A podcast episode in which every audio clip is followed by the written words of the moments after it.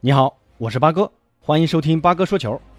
昨晚八点，哈维正式在诺坎普亮相，并召开新闻发布会，完成自己作为巴萨主帅的媒体首秀。在发布会中，哈维说了很多动情的话。那八哥简单总结一下啊，我爱巴萨，巴萨现在也需要我。拉博尔塔找了我，我就回来了。我会重新打造巴萨，坚持巴萨传控 DNA。我将要改善训练，四名队长将起重要作用。我要解决伤病问题和球员心理问题，巴萨将会重夺冠军，加油巴萨！那今天这期节目呢，就和朋友们聊聊哈维执教巴萨，要想一改巴萨的颓势，首先需要做的七件大事儿。首先，哈维需要给这支身处逆境、极度缺乏自信的巴萨重新树立信心，尽快恢复球队的士气。巴萨最近六轮联赛一胜两平三负，而输的三支球队。全部来自首都马德里，巴萨接连输给马竞、皇马和巴列卡诺，其中的滋味只有巴萨球迷深知啊！而且上一轮在三球领先的情况下被维戈塞尔塔读秒绝平，对于球队信心的打击可以从德容赛后的采访中体现啊！德容说：“我们下半场几乎忘记了怎么踢球，我们的队伍缺乏个性。”从这个采访内容来看，巴萨球员对于自己所在的球队的信心。已经产生了极大的怀疑，领先这么大还能被追平，确实很难接受啊。那哈维到来后，首先得解决自信心问题。哈维在这次发布会中特意提到，更衣室中有一些球员的心理压力很大，这也表明安抚球员心理将成为哈维作为巴萨主帅所面临的第一道难关。那第二个要做到的呢，就是在坚持四三三的阵型前提下，完善自己的战术。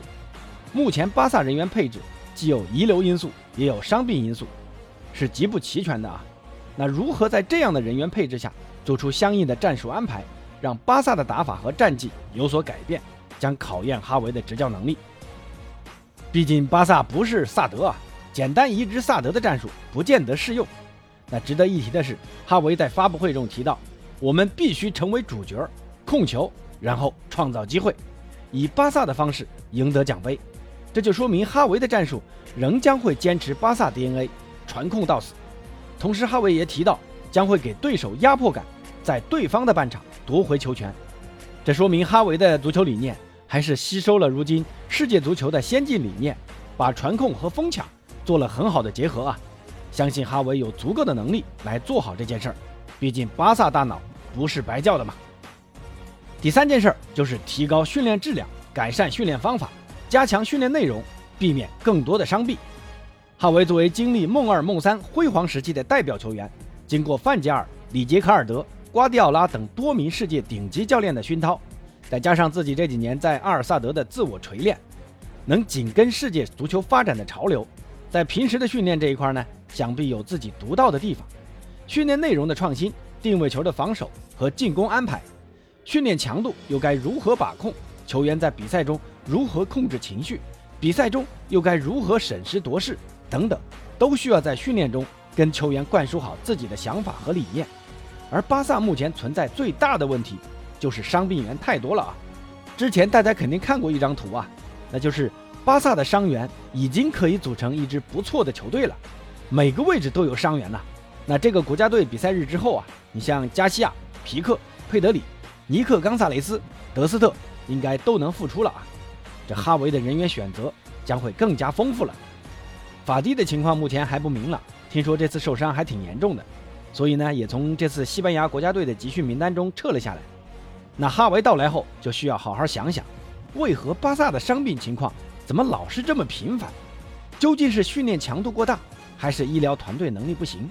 另外呢也别就着一个球员使劲的用，佩德里这个小朋友活活就是给累伤的。那据说哈维想改革医疗团队。把巴萨昔日的队医布鲁纳给签回来，那希望下一阶段能把巴萨的伤病问题给控制下来啊，人员齐整的巴萨才能给哈维更多的执教能力的发挥嘛。那第四件事儿就是得重视拉玛西亚。众所周知，现在的巴萨经济状况不好，哈维只能跟科曼一样从内部挖掘了。你像佩德里、法蒂、加维、加西亚、阿劳霍、尼克·冈萨雷斯、普吉等年轻球员将是哈维的倚重啊。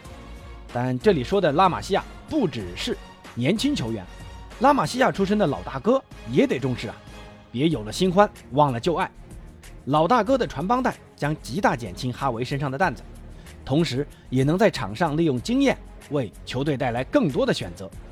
像布斯克茨、阿尔巴、皮克等曾经都是哈维的战友，也是目前的球队主力啊。拉玛西亚出身的球员能更好、更容易理解哈维的战术思路，并有效的执行。那这里不是说完全就靠拉玛西亚的球员吗？外部的补充也是极为关键的。东窗呢，八哥预计哈维还是会在中锋或者后卫位置要补充新援了。第五件事呢，就是要树立主教练的威信。刚才提到阵中还是有很多以前的队友，如果哈维的改革触及到老队友的利益，该如何应对呢？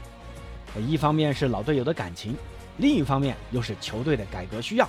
那么主教练的威信在这个时候就需要得到充分的保障。另外，不光是球队啊，还包括整个俱乐部的支持。之前很多传闻拉波尔塔对哈维不是百分百的满意啊，只是满足球迷和会员的要求。那哈维对于球队的掌控。是需要全方面的，比如医疗团队的更换，比如引援计划的执行等，都需要树立主教练的权威。在这一点可能会有点棘手啊，主要在于高层到底想不想支持哈维了。哎呀，还是希望巴萨减少内耗，球队都已经这样了，就相信哈维吧，别再玩政治了。那第六件要做的事儿就是处理球队冗余的球员。呃，这次打塞尔塔就传出库蒂尼奥对于热身替补出场不太积极的消息。巴哥对于这个现象的理解就是，库蒂尼奥其实已经知道自己要离开巴萨了，所以不怎么打算再为巴萨奋力拼搏，这样也避免受伤。然后通过这次国家队的比赛，争取发挥出色、有优异的表现，为自己争取下一份大合同。这纽卡斯尔联队的支票在向他招手啊！其实这次巴西国家队征召库蒂尼奥。我还是有点怀疑的啊，这库蒂尼奥伤才刚好，那这几场又都是替补，也没啥优异的发挥，凭什么招你进国家队呢？之前传闻巴西队有镀金的传统，镀金呢就是球员在想转会时卖个高价拿个高工资，那就招去国家队打个几场，万一有好的发挥，就可以卖个好身价。八哥猜测这次征召库鸟，估计就是三方的默契配合吧。巴萨呢想卖库鸟。库鸟呢想拿高薪合同，而巴西国家队就可以拿点回扣啥的，而库鸟的下一个俱乐部可以获得一个有实力的球星，这也算多方共赢吧。那上述言论纯属八哥胡说八道啊，朋友们别当真。那最后一件事儿呢，就是续约登贝莱。对于登贝莱，哈维的评价非常高啊。哈维认为登贝莱能成为世界上最好的球员。八哥从哈维的战术安排来看啊。哈维对于边路球员的要求，应该是需要速度和技术兼备、突破和射术俱佳的球员。一个健康的登贝莱，确实是一匹不错的边路快马。所以哈维上任后，肯定会要求俱乐部赶紧续约登贝莱。那朋友们对于哈维亮相洛坎普有什么想说的，可以在评论区告诉主播。那今天就先聊到这儿，咱们下期见。